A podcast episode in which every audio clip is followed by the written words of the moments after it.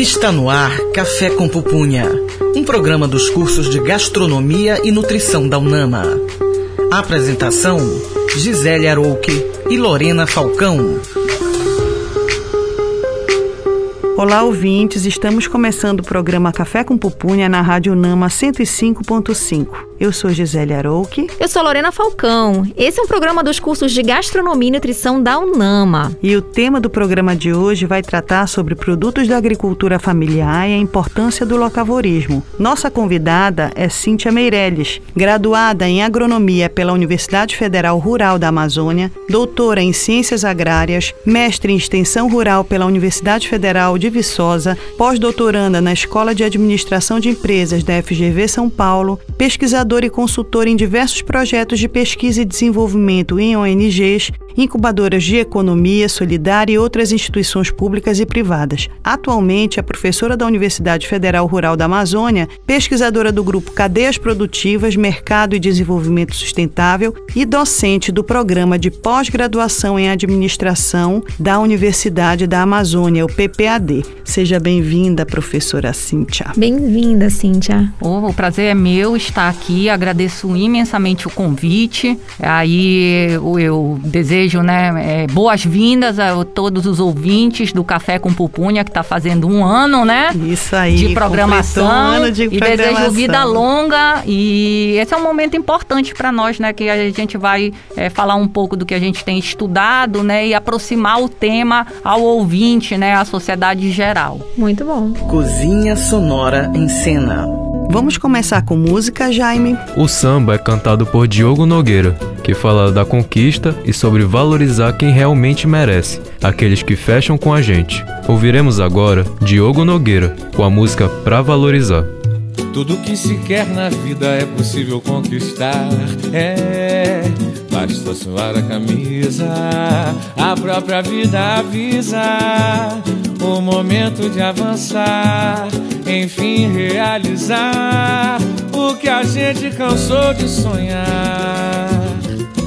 Já é, pode crer que já já vai chegar sua vez, apesar de se arrepender de alguma coisa que se fez. Valeu pra servir de lição, quem sabe pra manter os nossos pés no chão. É pra valorizar o amor de quem gosta da gente, quem fecha com a gente, tá sempre com a gente em qualquer situação. É pra valorizar amor de mãe, amor de pai, amor família e da mulher que habita em nosso coração. Amor de amigo, amor de irmão. É pra valorizar o amor de quem gosta da gente, quem fecha com a gente, tá sempre com a gente em qualquer situação. É pra valorizar amor de mãe, amor de pai, amor família e da mulher que habita em nosso coração. Amor de amigo, amor de irmão. Tudo que se quer na vida é possível conquistar. É, basta suar a camisa, a própria vida avisa o momento de avançar, enfim realizar o que a gente cansou de sonhar.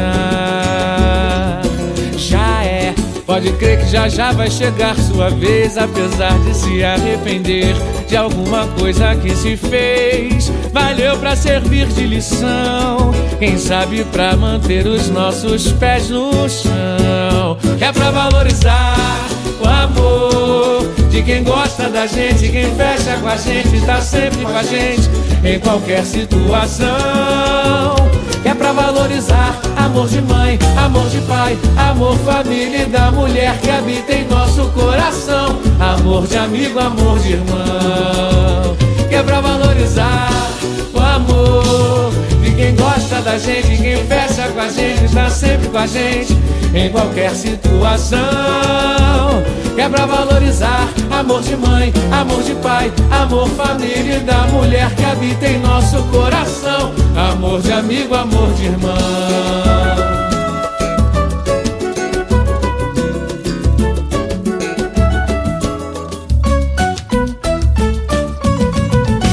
Acabamos de ouvir Diogo Nogueira com a música Pra Valorizar. Café com pupunha. Vamos conferir o Na História de hoje com Beatriz Moura. Na história.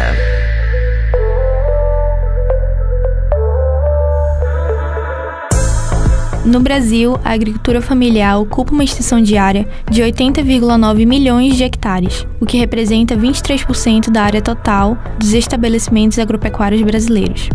O levantamento do Censo Agropecuário de 2017, realizado em mais de 5 milhões de propriedades rurais de todo o Brasil, aponta que 77% dos estabelecimentos agrícolas do país foram classificados como de agricultura familiar. O setor se destaca como produtor de alimentos, em especial pela produção de milho, mandioca, pecuária leiteira, gado de corte, ovinos, caprinos, feijão, cana e entre outros.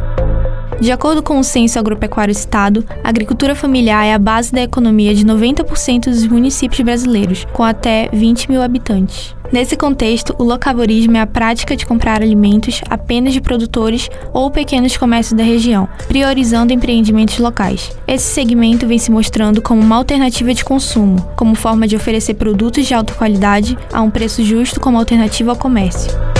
O consumo vai além de feiras de bairros, une pequenos produtos ao destinário final, priorizando assim a rede de consumo familiar e o bom produto. Café com pupunha. Chama na conversa. O tema do programa de hoje é Produtos da Agricultura Familiar e a Importância do Locavorismo e temos como convidada Cíntia Meirelles. Cíntia, conta aí para os nossos ouvintes qual o conceito da agricultura familiar e qual o impacto social desta modalidade. Bom, é, Gisele, o, o, conceito de agricultura familiar, a gente tem muitos conceitos que são tanto ancorados é, em literatura quanto ancorados em termos de legislação, né? Mas a FAO e o INCRA já estabelecem né, a questão da direção é, da propriedade é, pelos membros da família, né, a renda predominantemente desse estabelecimento, mas é apenas em 2006 que a gente vai ter uma lei, que é a Lei de 11.326, que vai caracterizar esse agricultor familiar como um empresário. Uhum. Então, em que pese a gente ter, por exemplo, em várias partes do mundo falando que, né, já considerando e já ressaltando a importância importância desse agricultor num contexto mundial, no Brasil é só em 2006 que essa lei vai caracterizar esse agricultor familiar como um empreendedor, né, desde que se cumpra alguns quesitos. As propriedades devem ter no máximo até quatro módulos fiscais, a gestão desse empreendimento feita pelos membros da família e a mão de obra é predominantemente da família. Então, uhum. o conceito, digamos assim, as diretrizes básicas, né, que a legislação legislação te coloca é, são essas. E do ponto de vista social, se a gente for ver a representatividade desses produtores num contexto tanto de Brasil quanto da região norte, ele é muito considerado, ele tem uma magnitude em termos de outras propriedades, né, com, com mais é, é, de viés empresarial, né, de grandes estabelecimentos, e eles são os que vão dinamizar todas as nossas cadeias alimentares. Então, uhum. quando a gente fala de alimentos, de segurança alimentar e nutricional, a gente inevitavelmente está falando dessa leva né, de, de, de empreendedores que são os agricultores familiares que impulsionam todas as cadeias de alimento praticamente no nosso, no nosso país o e no nosso... abastecimento interno, vamos dizer assim. O né? abastecimento interno, ele é, ele é oriundo das cadeias de agricultura familiar. Então, o que, que a gente vai estar tá falando? De produção de mandioca, que a gente tem uma cadeia expressiva aqui, que ela sempre fica, digamos assim, concorrendo com o estado do Paraná, uhum. né? Praticamente todos os nossos agricultores familiares e é na nossa região, né, no nosso estado do Pará, eles produzem é, é, é mandioca. Então a gente está falando da cadeia da mandioca, do milho, do arroz, do feijão, né? No estado do Pará a gente tem uma produção expressiva de feijão calpi, uhum. né? Então é também impulsionada por agricultores familiares, além de ovos, suínos, aves, peixes peixe, né, a pecuária leiteira, hortaliças, que a gente vai ver toda aqui a região do Cinturão Verde de Santa Bárbara, né, região metropolitana de Belém, a gente tem um grande cinturão verde que produz, né, essas hortaliças, frutas, além de cosméticos, né, produtos florestais não madeireiros, óleos naturais, matérias-primas que são de origem para cosmiatria, né, para uhum. cosméticos do tipo buriti, né, castanha, castanha andiroba, copaíba, cumaru, cumaru, né, temperos, condimentos, além até das próprias plantas ornamentais, né? A gente uhum. viu aí na pandemia um boom dessas plantas ornamentais e também é de origem de maioria de propriedades familiares. Era assim, isso me deixa assim muito feliz em saber e, e deve ser uma surpresa também para o nosso ouvinte, porque há poucas décadas atrás, quando você fala do cinturão verde aqui na região metropolitana, tudo que nós consumimos do ponto de vista né, das hortaliças, das frutas, de, principalmente das verduras, vinham de regiões mais longínquas, não é isso? Isso mesmo. Se a gente for ver, por exemplo, só no município de Ananindeua, a gente tem uma pesquisa onde a gente fez um levantamento só no município de Ananindeua, 12 associações que trabalham com agricultura que estão com o DAP, né, que é a declaração de aptidão ao Pronaf, uhum. que foram expedidas, né, em parceria com as Ematés. Sim. Então, Ananindeua, ela é Ananindeua, Curuçambá, o município de Marituba, a gente vai ver todos esses municípios que são periurbanos urbanos, né, eles são é, é, fornecedores de alimentos para feiras, até para supermercados, Sim. quando trabalham com integração, né, e, e, e tem essa relação próxima de fornecimento com a capital Belém. Bacana você mencionar isso, né, para deixar aí bem expresso para os nossos ouvintes. Olha quantos produtos, né, eles derivam aí dessa produção, dessa cadeia produtiva da agricultura familiar, que muitas vezes a gente só vai ali, compra, retira para o nosso consumo, a gente não às vezes se interessa, né, Gisele? A gente até já Saber. conversou sobre isso, sobre a origem desse Exato. produto, né? Por isso que o termo está muito em xeque hoje em dia, cadeia produtiva, porque você precisa saber quem é aquela pessoa que plantou, né? Quem é aquela pessoa ali que fez o transporte, como ele chegou. Quer dizer, a gente fica muito mecanizado só no processo do consumo, na parte final, né? Quando é muito importante e para gastronomia e nutrição, é muito importante que o profissional leve em consideração é. essa origem, Questões né? Questões ali do meio ambiente que não, não, não, não podem mais fugir das nossas pautas, né? Independente da área de atuação, área da saúde, área de humanas, a gente precisa dialogar bastante sobre isso, porque o planeta depende das nossas formas de produção, exatamente, e né? da nossa forma de consumo sustentável, né? Isso mesmo. Cozinha Sonora em Cena. Agora a gente vai com mais uma música, certo, Jaime? A música de Bruno Mars, Call Me, fala sobre recorrer aos amigos, que estarão ao seu lado e ajudarão no que for preciso. A seguir ouviremos Call Me de Bruno Mars. If you ever find yourself stuck in the middle of the sea, I'll sail the world to find you. If you ever find yourself lost in the dark and you can't see, I'll be the light to guide you. Find out what we're made of are called to help our friends in need. You can count on me like one, two, three, I'll be there. And I know when I need it, I can count on you like four, three, two, and you'll be there. Cause that's what friends are supposed to do, oh yeah.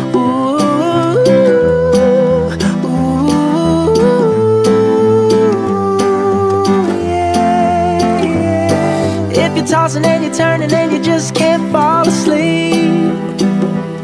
I'll sing a song beside you. And if you ever forget how much you really mean to me Every day I will remind you. Oh, find out what we're made of we are called to help our friends in need. You can count on me like one, two, three, I'll be there. And I know when I need it, I can count on you like four, three, two, you'll be there. Cause that's what friends are supposed to do, oh yeah.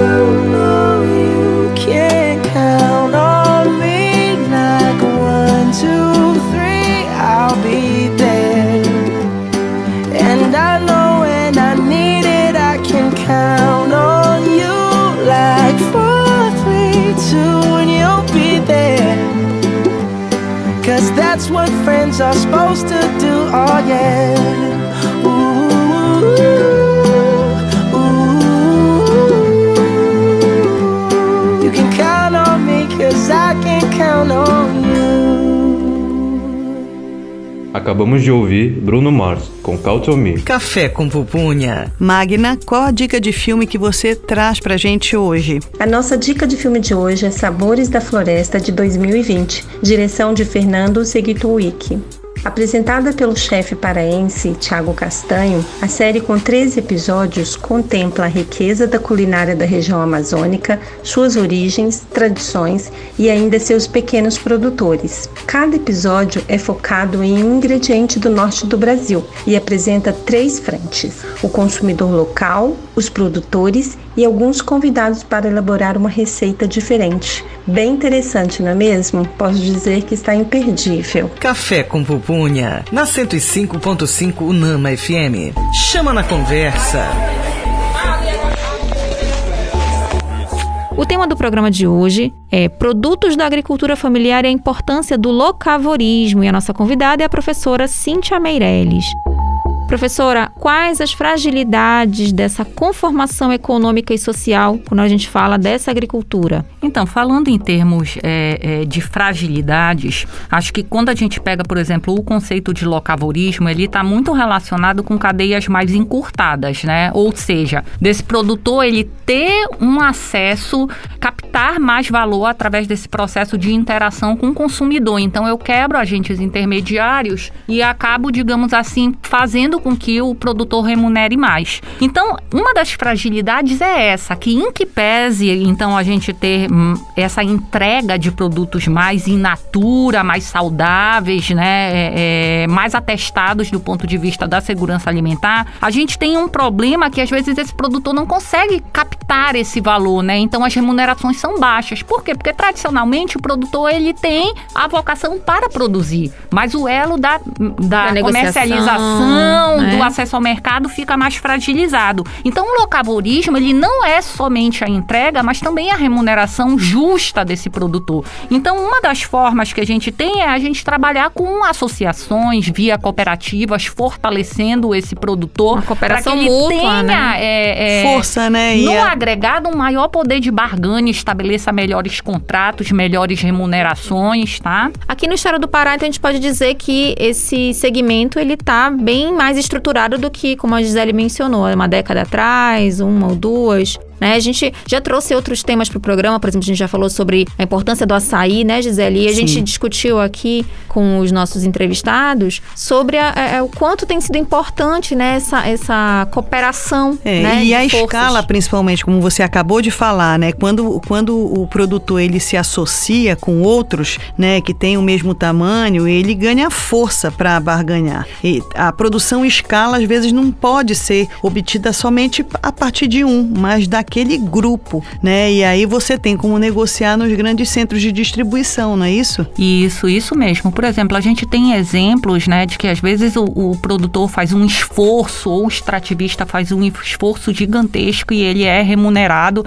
né? Por exemplo, um quilo de polpa de caranguejo que é entregue, né, em alguns municípios da região do Salgado é entregue ao atravessador quatro reais. Quando chega Nossa. na capital, ele vai chegando a 50 reais. Então, esse esforço, por exemplo, um quilo de polpa de caranguejo, você precisa até 100 caranguejos para fazer um quilo de polpa. Então, isso é uma remuneração totalmente injusta, né? Com então, certeza. eu tenho estudado cooperativas, lógico que a gente avançou bastante no segmento cooperativista, né? A OCB, que é a Associação de Cooperativas do Brasil, e a gente tem, né, é a, a OCB Pará, ela tem, né, aí tocado essa organização, a gente também tem estudado bastante, mas ainda tem muita coisa para desenvolver no segmento cooperativa, do, cooperativista, né? Até a questão do açaí, já temos cooperativas que conseguem é, transacionar os produtos com uma maior remuneração, né? Produtos de certificação, como a gente vai ter a cooperativa de São Sebastião da Boa Vista, que é a única cooperativa que a gente tem de comercialização fair trade, com selo fair trade no estado do Pará. Temos também co outras cooperativas que são de referência, como a cooperativa é, agrícola mista de Tomé Açu, que, é a, Canta, que né? a gente vê muitos produtos no, no, no ramo supermercadista. A gente tem a cooperativa de Irituia, que tem transacionado produtos né, com restaurantes, inclusive do Rio de Janeiro, com a Natura, né, produtos do, de Tucumã. Mas a gente ainda tem que avançar muito, porque a gente tem 49 cooperativas. O levantamento mostra que a gente vai ter 49 cooperativas no estado do Pará. E a gente tem que avançar ainda, tanto em termos de número, quanto em termos de contratos, organização de produtores, é, promoção mesmo. É, Muito trabalho, né? Dessa via que, que realmente gera trabalho, gera renda e gera uma renda mais justa para o Exato. produtor. Isso que, eu, isso que eu ia pegar pra gente concluir essa primeira, essa segunda pergunta, é porque tem que estar em voga a questão da justiça social em relação a quem produz, né? Não, é- porque senão como é que a gente vai estimular? Senão vai acabar num tempo que até mesmo, não sei se tem muito a ver, você me corrija, mas, por exemplo, a questão de transmissão de geração em geração sobre essa, esse trabalho, Isso. né? Daqui a pouco isso vai estar muito comprometido, porque qual, o que que eu vou ver, né, de benefício para eu manter esse ofício, né? É, e tu falaste uma coisa interessante, Cíntia, com relação à cadeia curta. Então, a cadeia curta, ela propicia um maior ganho de valor sobre aquele produto, e quando comparada com a cadeia longa, porque essa cadeia longa, ela tem maiores, eh, mais atores, né, envolvidos. É isso? Entendi? É isso mesmo, Gisele. O que que a gente vai ter? A gente tem o elo, né, que a gente chama o elo ex-ante, ou seja, esse produtor que produz a matéria-prima, mas quando ele, para esse produto tradicionalmente chegar é, ao consumidor, a gente vai ter uma leva de agentes intermediários. Então, quanto mais agentes intermediários você vai tendo até chegar ao consumidor final, mais ele vai retirando Diluindo, né? esse, esse, Esse valor, valor. do produtor, né? Então a gente tendo formatos de organização ou contratos mais diretos, a gente consegue estabelecer essa captação de valor maior, né, é, para produtores e ao mesmo tempo a gente trabalha com aspectos que são importantes, como você bem colocou, de escala, porque uma coisa é eu entregar um X, outra coisa é quando eu somo, né, eu somo forças, então eu consigo estabelecer, né, é, um diálogo melhor para uma remuneração mais justa para um melhor contrato. Qualidade, porque eu também posso trabalhar via cooperativas, eu posso trabalhar com a questão de boas práticas, com produções é, é, mais orgânicas, com inovações, né, é, com rótulos, com marca. A gente tem aí uma série de cooperativas que estão trabalhando com marcas, né? A própria Ostra da Amazônia, né? A gente já tem aí impulsionada pelo Sebrae. A Canta tem uma marca. A cooperativa de Irituia, conhecida como Produtos Agroecológicos da Amazônia. Então, quando a gente une, a gente consegue trabalhar, digamos assim, potencializando né, essa cadeia como um todo. E aí a próxima pergunta tem uma relação direta com o que a gente já está conversando. Porque nós- você mencionou algumas vezes o locavorismo, né? E assim, para os nossos ouvintes, essa palavra pode não ser uma palavra comumente ouvida. Então, eu queria que tu falasses um pouquinho sobre o que, que é o locavorismo e o que, que ele representa na localidade. Então, o locavorismo, por exemplo, quando a gente aponta para a Amazônia, né, e a gente encosta na, na realidade da Amazônia, o que, que a gente está falando? Das nossas potencialidades, das nossas vantagens comparativas, vamos dizer assim, né, o termo clássico da economia, a gente está falando desses produtos que só existe aqui. Que se a gente for falar da pesca, a gente está falando do filhote da gurijuba, a gente está falando da nossa castanha do Pará, que agora o mercado internacional se apropriou como é, castanha do Brasil, mas para nós é a castanha do Pará. Uhum. A gente está falando da nossa farinha de Bragança, né, com a questão da identidade geográfica. A gente está falando do açaí, né? Então a gente está falando de um conjunto, cupuaçu, bacuri, a gente está falando de uma série de, de, de cadeias de produção que estão relacionadas com essa produção que ela é muito singular na nossa região, tá? E ao mesmo tempo, quando a gente está falando de locavorismo, a gente está falando de fazer, é, gerar estratégias via associação, via cooperativas, via contratos mais justos que remunerem mais esse produtor, remunerem melhor, remunerem do ponto de vista da justiça social, né? Porque a gente sabe que esses produtos eles são menos processados, menos eles são in natura, destroem né? menos, devastam menos o meio eles ambiente. Eles têm uma relação com o meio ambiente, o recurso humano que são nossos produtores, ele é mais sustentável. Então são aspectos que são extremamente importantes e que aí a gente tem, né, a UNESCO que deu o título para nossa cidade de cidade criativa da gastronomia mundial e que usa de todos esses insumos desse empreendedor, né, desse agricultor familiar e a gente tem que começar a dialogar as coisas de uma maneira conjunta, né, potencializando essa gastronomia, mas mostrando a cara desses atores que estão lá na ponta da cadeia. Perfeitamente. Muito bom, né? Várias muito. justificativas aqui para a gente poder apoiar ainda mais, né, Gisele? Com certeza, com certeza. Olha, esse papo tá ótimo, mas vamos de intervalo e no próximo bloco continuamos com mais música, informação e bate-papo. Estamos no programa Café com Pupunha na Rádio Nama 105.5. Estamos apresentando Café com Pupunha. Café com Pupunha.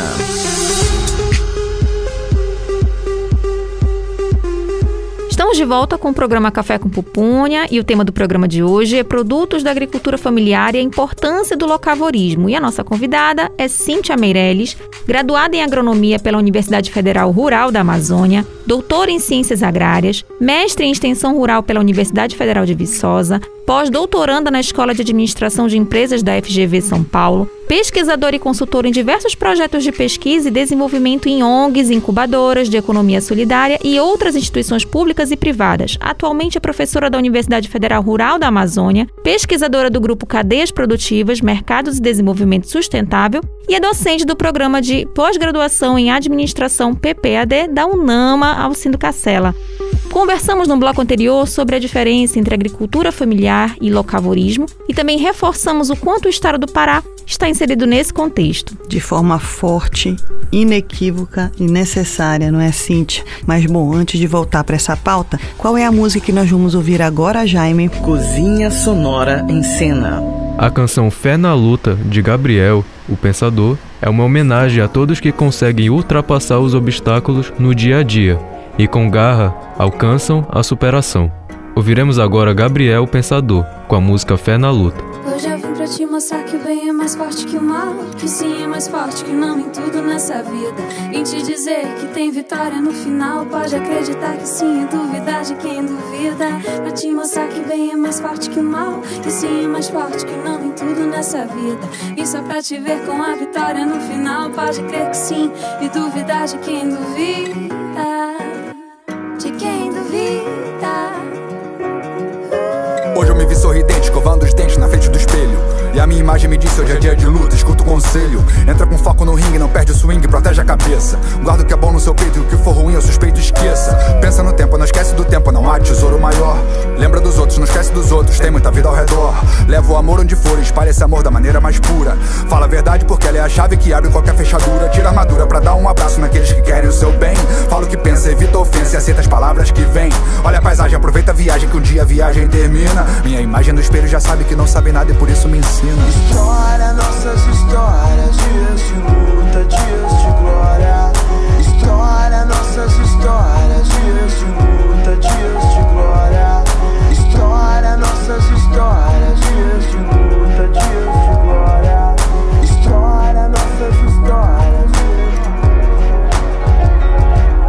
Não tem outra saída a não ser a da coragem coragem. Levanta e vai à luta, eu sempre escuto essa mensagem. Meu rosto no espelho, meu filho, minha mãe, meu pai. E todos que me amam me dizem: levanta e vai. Se todo mundo cai, eu também caí um dia. Eu chorava e não entendia porque um estranho sorria. E sua mão ele estendia pra me levantar do chão. Me fazendo acreditar que o sim é mais forte que o não. E que pra toda ferida tem uma cicatrização. Dividindo seu sorriso como se divide um pão. Esse estranho me ensinou que todo estranho é um irmão. Hoje eu sei que dividindo eu faço a multiplicação.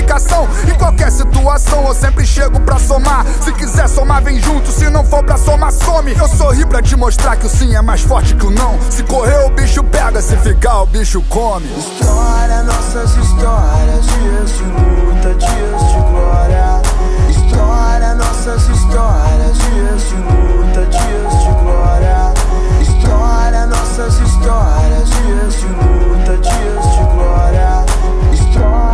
Nossas histórias. Tenho a mente livre e a paz no coração. Garra pra seguir em frente com disposição. Guarda fechada contra o ódio e a traição. Base preparada pra buscar superação. Certo é o certo, errado é errado. Nem esculachar, nem ser esculachado. Meu papo é bem reto, eu não mando recado. Respeito pra ser respeitado. Fora do ringue, lutar pela paz. Pelos meus sonhos, meus ideais. Planto amizade, colho esperança. O verdadeiro guerreiro não cansa. Quem tem caráter e honra. Positividade, atitude. Covardia nunca humildade. Sei o que eu quero, o que eu quero, eu posso. História, nossas histórias, dias de luta, dias de glória.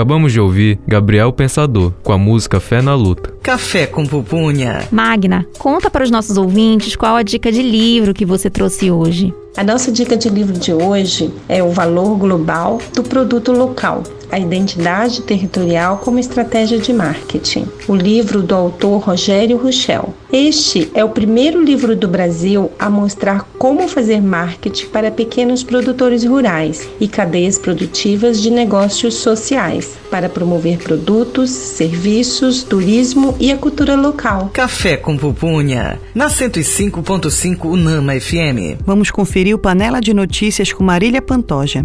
Panela de Notícias. Kits com alimentos da agricultura familiar são distribuídos na rede de ensino em Maceió.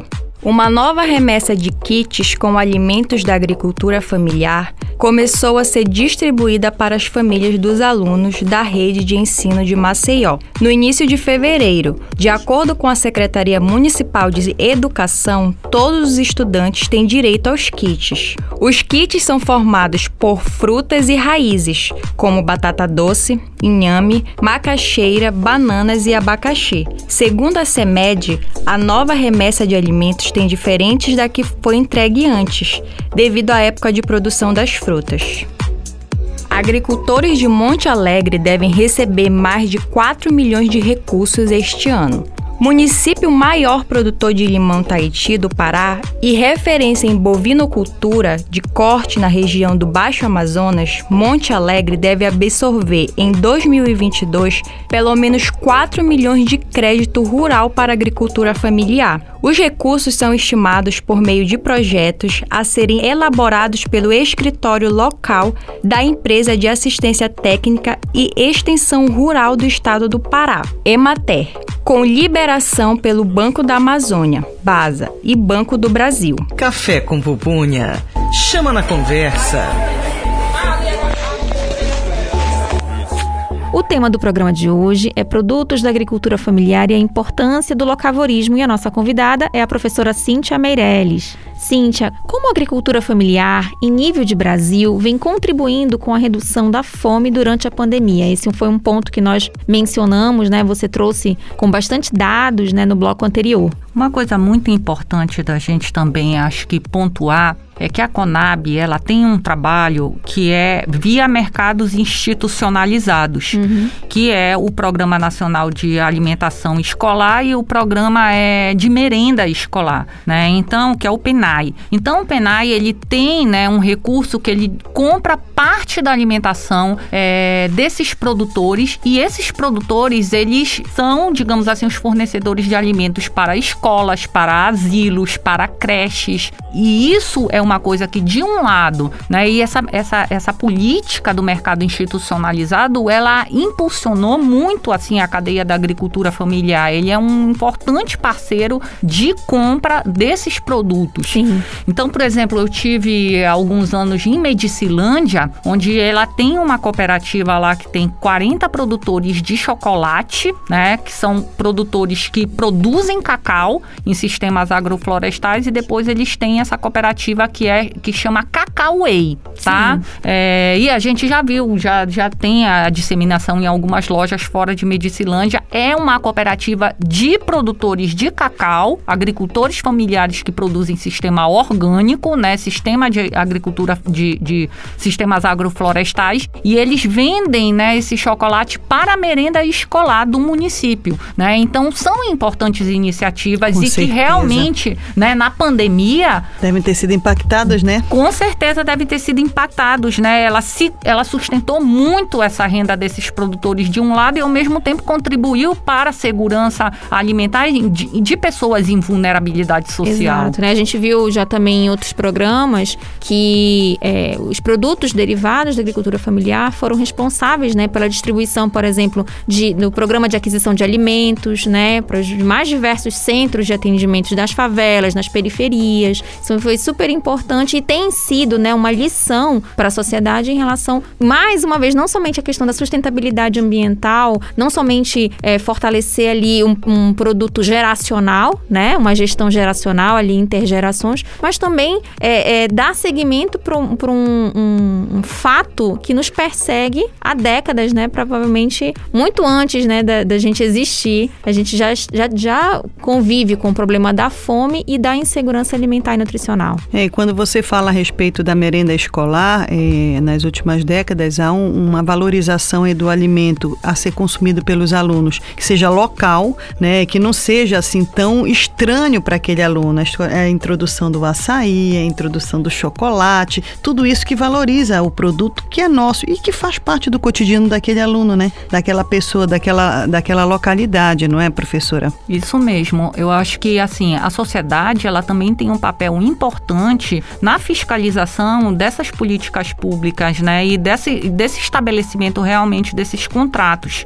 Porque antes, de, de- de- é, é, inicialmente, a gente tinha muito problema, às vezes, de escola, que tinham enlatados, Sim. almôndegas, sardinha. Exatamente. Né? E é papel da sociedade também fiscalizar, porque ainda a gente tem problema com a execução desse mínimo, que é, salvo engano, no mínimo 30%, 30%, da, da, da, da- do, do, Da do mercado alimentação que vai ser institucional, ele na tem escola. que ser assegurado com produtos de agricultura familiar. Exato. E em muitos municípios a gente ainda tem essa problemática em função da questão da burocracia, né? Então ela promove a segurança alimentar e nutricional, ela, ela, ela assegura pessoas em vulnerabilidade social esse acesso de alimentos in natura, alimentos mais ricos, alimentos de qualidade, e ao mesmo tempo ela garante um mercado para impulsionar essa cadeia de pequenos produtores. É, e aí a gente já está conversando a respeito desse assunto, já desde do bloco anterior, que é com relação à segurança alimentar, né? Qual seria esse ponto tangencial entre a segurança alimentar e a agricultura familiar? Você já falou um pouco sobre isso, né? Reforçando um pouco mais essa, essa valorização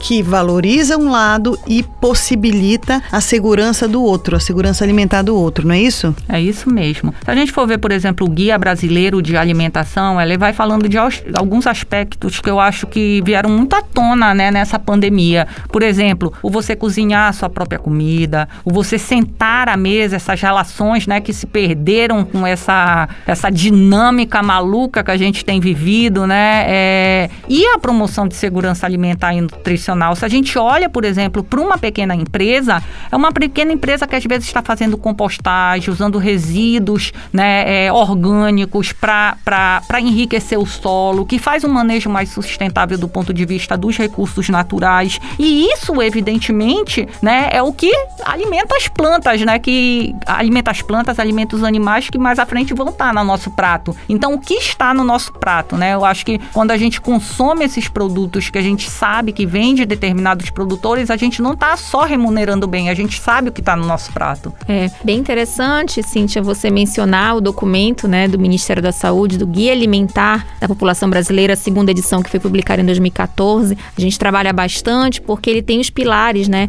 É fazer a sua alimentação a base de alimentos, né, minimamente processados, in naturas. E quando a gente tem visto, né, por exemplo, a gente está no terceiro ano aí seguido dessa pandemia, é, os incentivos acabam sendo muito ainda para os alimentos ultraprocessados, que são aqueles ditos industrializados, enlatados, quando a gente vê que o, o, a mensagem já estava tá, sendo captada, né? Já estava sendo demonstrada. Vamos trabalhar com o fortalecimento. Esse guia, com certeza que você citou, ele traz essa mensagem super importante. A gente debate bastante em vários momentos aqui do programa, em outras edições a gente já falou sobre isso, porque ele costura. Fico muito feliz de você mencioná-lo, porque ele vai falar sobre a importância do cozinhar, você produzir o alimento, você ter senso crítico. Isso. E por isso que isso é uma, uma massa crítica que a gente precisa formar na sociedade, que a gente está ainda em construção, ainda falta muito a melhorar, mas com certeza é, é, trazer à tona o tema locavorismo, agricultura familiar,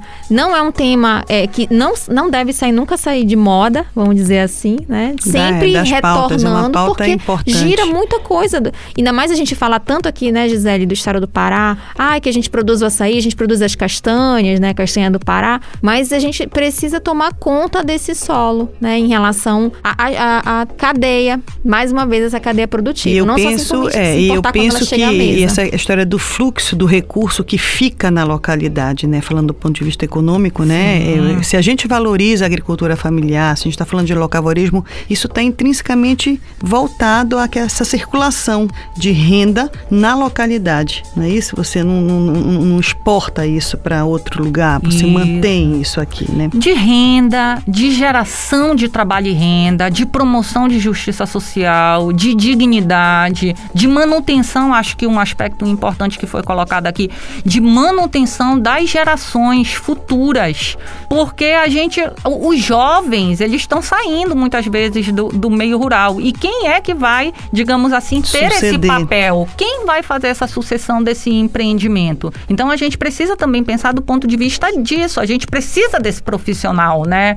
É, é, que, conforme eu falei anteriormente, a lei já estabelece como um empreendedor. Então a gente precisa dele. E do ponto de vista da produção, às vezes a gente se preocupa, ah, o, o que, que a gente vai comer, mas a gente precisa também saber, é, é, e aí eu já falo como agrônoma de formação que sou, né? A gente precisa também saber o que esse animal ou o que essa planta ingeriu antes de estar no nosso prato. Então, como a Gisele bem colocou, é tudo, é tudo sistêmico, né? Tudo está interligado. Quando a gente sabe a origem dos alimentos, a gente tem, digamos assim, uma maior é, é, é segurança, né? né? Em, em, em, adquirir esse alimento. É a responsabilidade de todos, como você falou no primeiro bloco. A responsabilidade de quem consome, de quem oferece, de quem consome, por exemplo, os restaurantes, os chefes de cozinha, os cozinheiros, todo mundo que faz parte dessa história, né? Eu, eu a gente estudou um pouco sobre isso lá na, no mestrado, né? E Cíntia, sobre, poxa, a importância do chefe, a importância do cozinheiro quando faz uma escolha de um insumo, né? Para ter, conhecimento, ter né? o conhecimento dessa cadeia, vem tá vindo da onde? É seguro, é justo, né? É, é legal, né? Então é interessante. E falando da sucessão familiar, nós estávamos conversando em bastidor a respeito, por exemplo, do, do, da questão da pesca artesanal, né? Que os filhos dos pescadores, que é uma profissão, que é uma atividade antiquíssima, principalmente na nossa região, né? Mas é, é, desse sucessor que não, esse filho que não quer mais fazer parte desse processo, não é isso? É verdade. A pesca, por exemplo, ela é a atividade laboral mais antiga que a gente tem Sim. na Amazônia. Então, é, é só puxando um, um, um pouco daí da, da, desse ator que é o, o, o chefe de cozinha, né? Que eu estou aqui ao lado de uma chefe de cozinha renomada também. Mas assim, quando a gente fala do chefe de cozinha, eu, eu, eu, costumo falar que o chefe da, de cozinha que tem, diga, de, digamos assim, é colocado em evidência, né, esse cenário de alimentos da Amazônia, de produtos da Amazônia, é, da agricultura, né, e, e, e, da produção animal da Amazônia, ele tem um papel que vai muito além é, é, do prato, entendeu? Ele tem também o papel de impulsionar esse locavorismo. Então, minha percepção, ela não é muito assim de, re, de, de, fazer recortes. Ela tem, ela, ela é mais estendida para uma cadeia. A quem eu tô, digamos assim, colocando em evidência, quem é que eu posso, digamos assim, estar tá garantindo nesse movimento desse único prato, né, eu impulsionar uma cadeia como um todo, colocar em evidência e chamar, chamar o meu papel, a responsabilidade para mim, o meu papel como chefe de cozinha, o, o, o papel do outro como consumidor, né, o papel das empresas e o papel de todo mundo em conjunto que está aí ligado nesses elos, né, e que impulsiona essas cadeias é, da Amazônia como um todo. Eu queria fazer um destaque, né, antes da gente é, movimentar mais essa, esse tema, é, sobre, infelizmente, o quanto nos últimos três anos a gente tem sido muito impactado é, sobre a, a, liberação de agrotóxicos, né, de defensores químicos e a, a agricultura familiar, né, Cíntia, ela vai trabalhar com um, um vamos dizer assim, livre, né, desses Menos produtos né? químicos. Né? Menos é, e, isso é bom para a gente também enfatizar, né? As pessoas às vezes leem essa notícia, mas elas não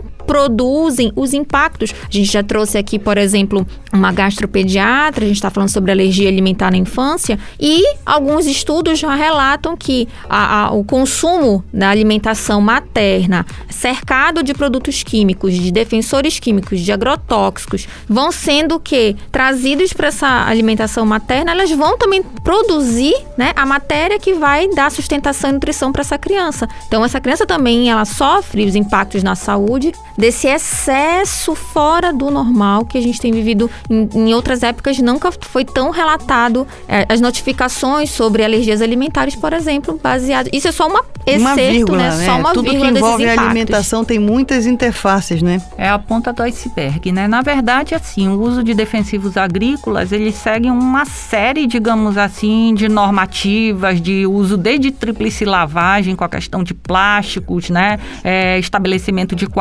quarentenas e às vezes, e lógico que você vai ter que despender maiores custos de produção para utilizar, entendeu? Quando eu estou trabalhando com agricultura familiar, normalmente são produtores que não têm esse nível, digamos assim, falta às vezes a orientação técnica, o conhecimento e até a questão mesmo de, de, de custos para arcar, né? Então, é, é, é, é de se destacar a necessidade realmente da gente estar tá trabalhando com produções mais sustentáveis, orgânicas, né? Demandando menos energia externa. Se a gente for ver, por exemplo, o cinturão verde todo na região metropolitana de Belém, ele praticamente não usa defensivos agrícolas e ele não está sendo vendido como uma hortaliça, digamos assim, orgânica. Ele não tem esse selo, ele não tem essa marca, mas você pode adquirir na feira, pode adquirir inclusive em supermercados que estabelecem contratos né, é, é, com, com, com, esses produtores. É, tem que relativizar, entendeu? Tá. Muito importante. Bom, vamos de mais música, Jaime. Cozinha Sonora em Cena.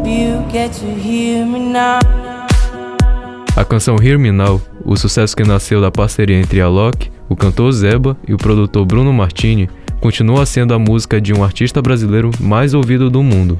Com um ritmo contagiante, a canção fala que as luzes irão guiar o caminho e todo medo irá embora, se você escutar o conselho de quem te quer bem. Ouviremos agora DJ Alok e o cantor Zeba com a música Hear Me Now.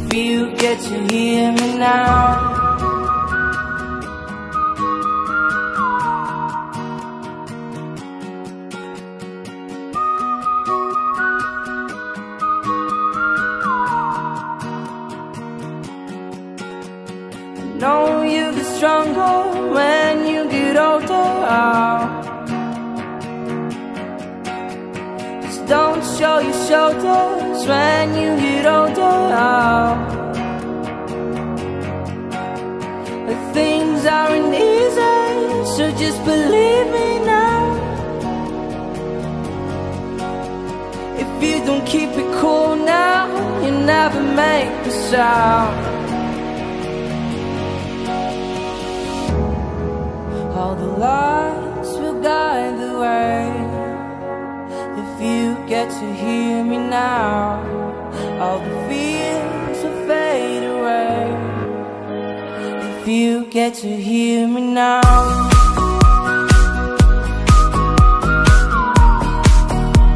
If you get to hear me now.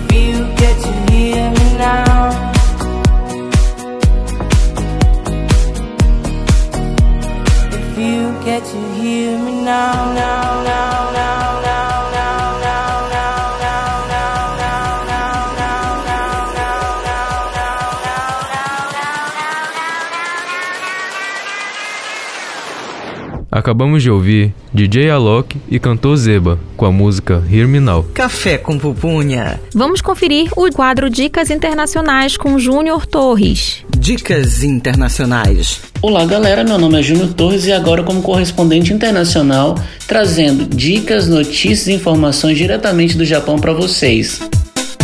Se o locavorismo é o costume que tem virado tendência pelo mundo, que consiste em consumir alimentos produzidos próximo ao local de consumo, no Japão essa é uma realidade há muito tempo. Além das inovações de plantações nos terraços das grandes cidades e o cultivo em espaços fechados com temperaturas, luzes controladas, temos os incentivos da prefeitura para que qualquer pessoa que tenha vontade de cultivar seu alimento arrende uma pequena faixa de terra do governo e possa plantar e vender seu excedente, seja no próprio local, afinal são terrenos dentro das grandes cidades, ou através das cooperativas que são espalhadas por todo o país chamado JA. Esses produtos são de uma melhor qualidade, ajuda a diminuir a pegada ecológica e tem um preço um pouco mais acessível para a grande população. Essas e outras notícias se acompanham aqui no Café com Pupunha. Café com pupunha. Na 105.5 Unama FM.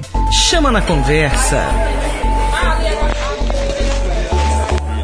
O tema do programa de hoje é Produtos da Agricultura Familiar e a Importância do Locavorismo. E temos como convidada a Cíntia Meirelles. Estamos finalizando, viu, o nosso programa. Opa. Maravilhoso. Vamos lá. Cíntia, e aproveitando, né, que a gente já está nos momentos finais desse programa, qual mensagem que você pode deixar para os nossos ouvintes sobre a importância da gente debater esse assunto? A gente já fez, né, várias mensagens, mas faça aí um, um fechamento sobre por que é importante a gente colocar isso na discussão Conversar, diária, conversar entre os pares sobre a importância né, da, da agricultura e do locavorismo. Eu acho que todos nós a gente tem um papel político, entendeu?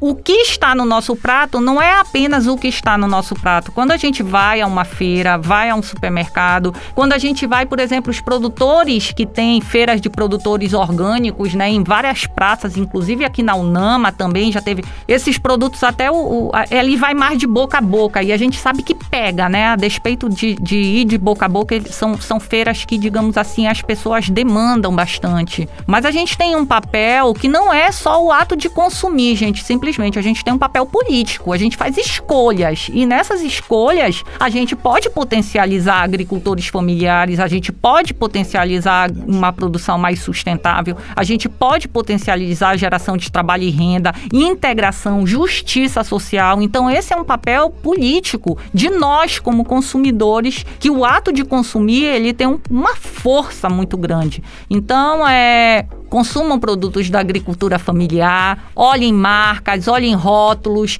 tenham atenção, né, e, e- e- e perguntem de onde é esse meu produto, né? Não apenas qual produto teu, teu eu estou consumindo, mas qual a origem desse produto, a quem eu estou, digamos assim, impulsionando e o que a minha escolha é, e qual a força, né? Onde que essa minha força em consumir ela vai chegar. Então isso é, é- é algo que eu queria destacar aqui para todos nós. Eu acho interessante, Cíntia, tu falares sobre o poder político das escolhas, porque essa palavra política, ela atualmente é muito associada a questões pejorativas, mas nós somos seres políticos. Todos nós somos seres políticos, que não tem a ver com a política partidária, que tem a ver com a política no ato de se relacionar com a sociedade, com os seus pares. Então eu reforço o que você está falando aí, como que a necessidade do exercício da escolha consciente, não é? Da escolha de consumo, da escolha no posicionamento dentro de um grupo social que precisa ser realmente observado. É como se você se colocasse diante de um espelho. O que, que eu posso fazer por aqueles que estão próximos de mim do ponto de vista do consumo e da minha posição né, social? Eu acho interessante tu falares de política nesse aspecto aí. Muito bem. Café com pupunha.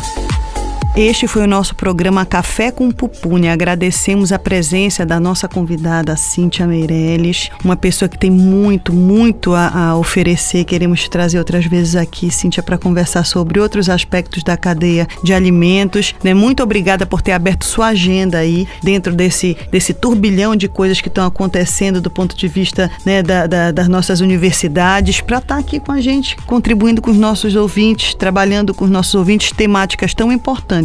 Obrigada também, viu, Cintia? É um prazer aqui. Eu tenho certeza que os nossos ouvintes ficaram muito mais curiosos, né? Aqueles que não conheciam o tema e os que já conhecem. Com certeza a gente vai estudar mais sobre o locavorismo. E eu também concordo com a Gisele. A gente quer te trazer mais vezes aqui para contribuir com os saberes, né, do Café com Pupunha. Olha, eu agradeço imensamente o convite mais uma vez. É sempre um prazer. Acho que a gente tem que socializar a academia, socializar a ciência, né? Qual é a contribuição prática que a gente vai dar. E eu espero aí ter né, instigado os consumidores né, a cada vez mais consumirem produtos locais e produtos da agricultura familiar. Obrigada, um forte abraço para todos vocês. Muito bom.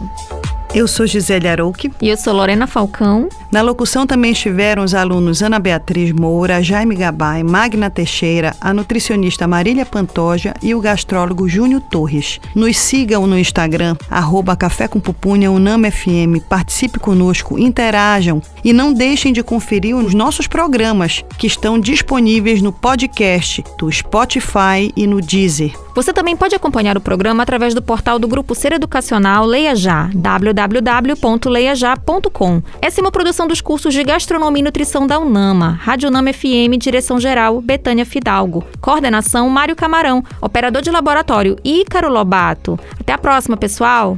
Você ouviu Café com Pupunha, um programa dos cursos de Gastronomia e Nutrição da UNAMA.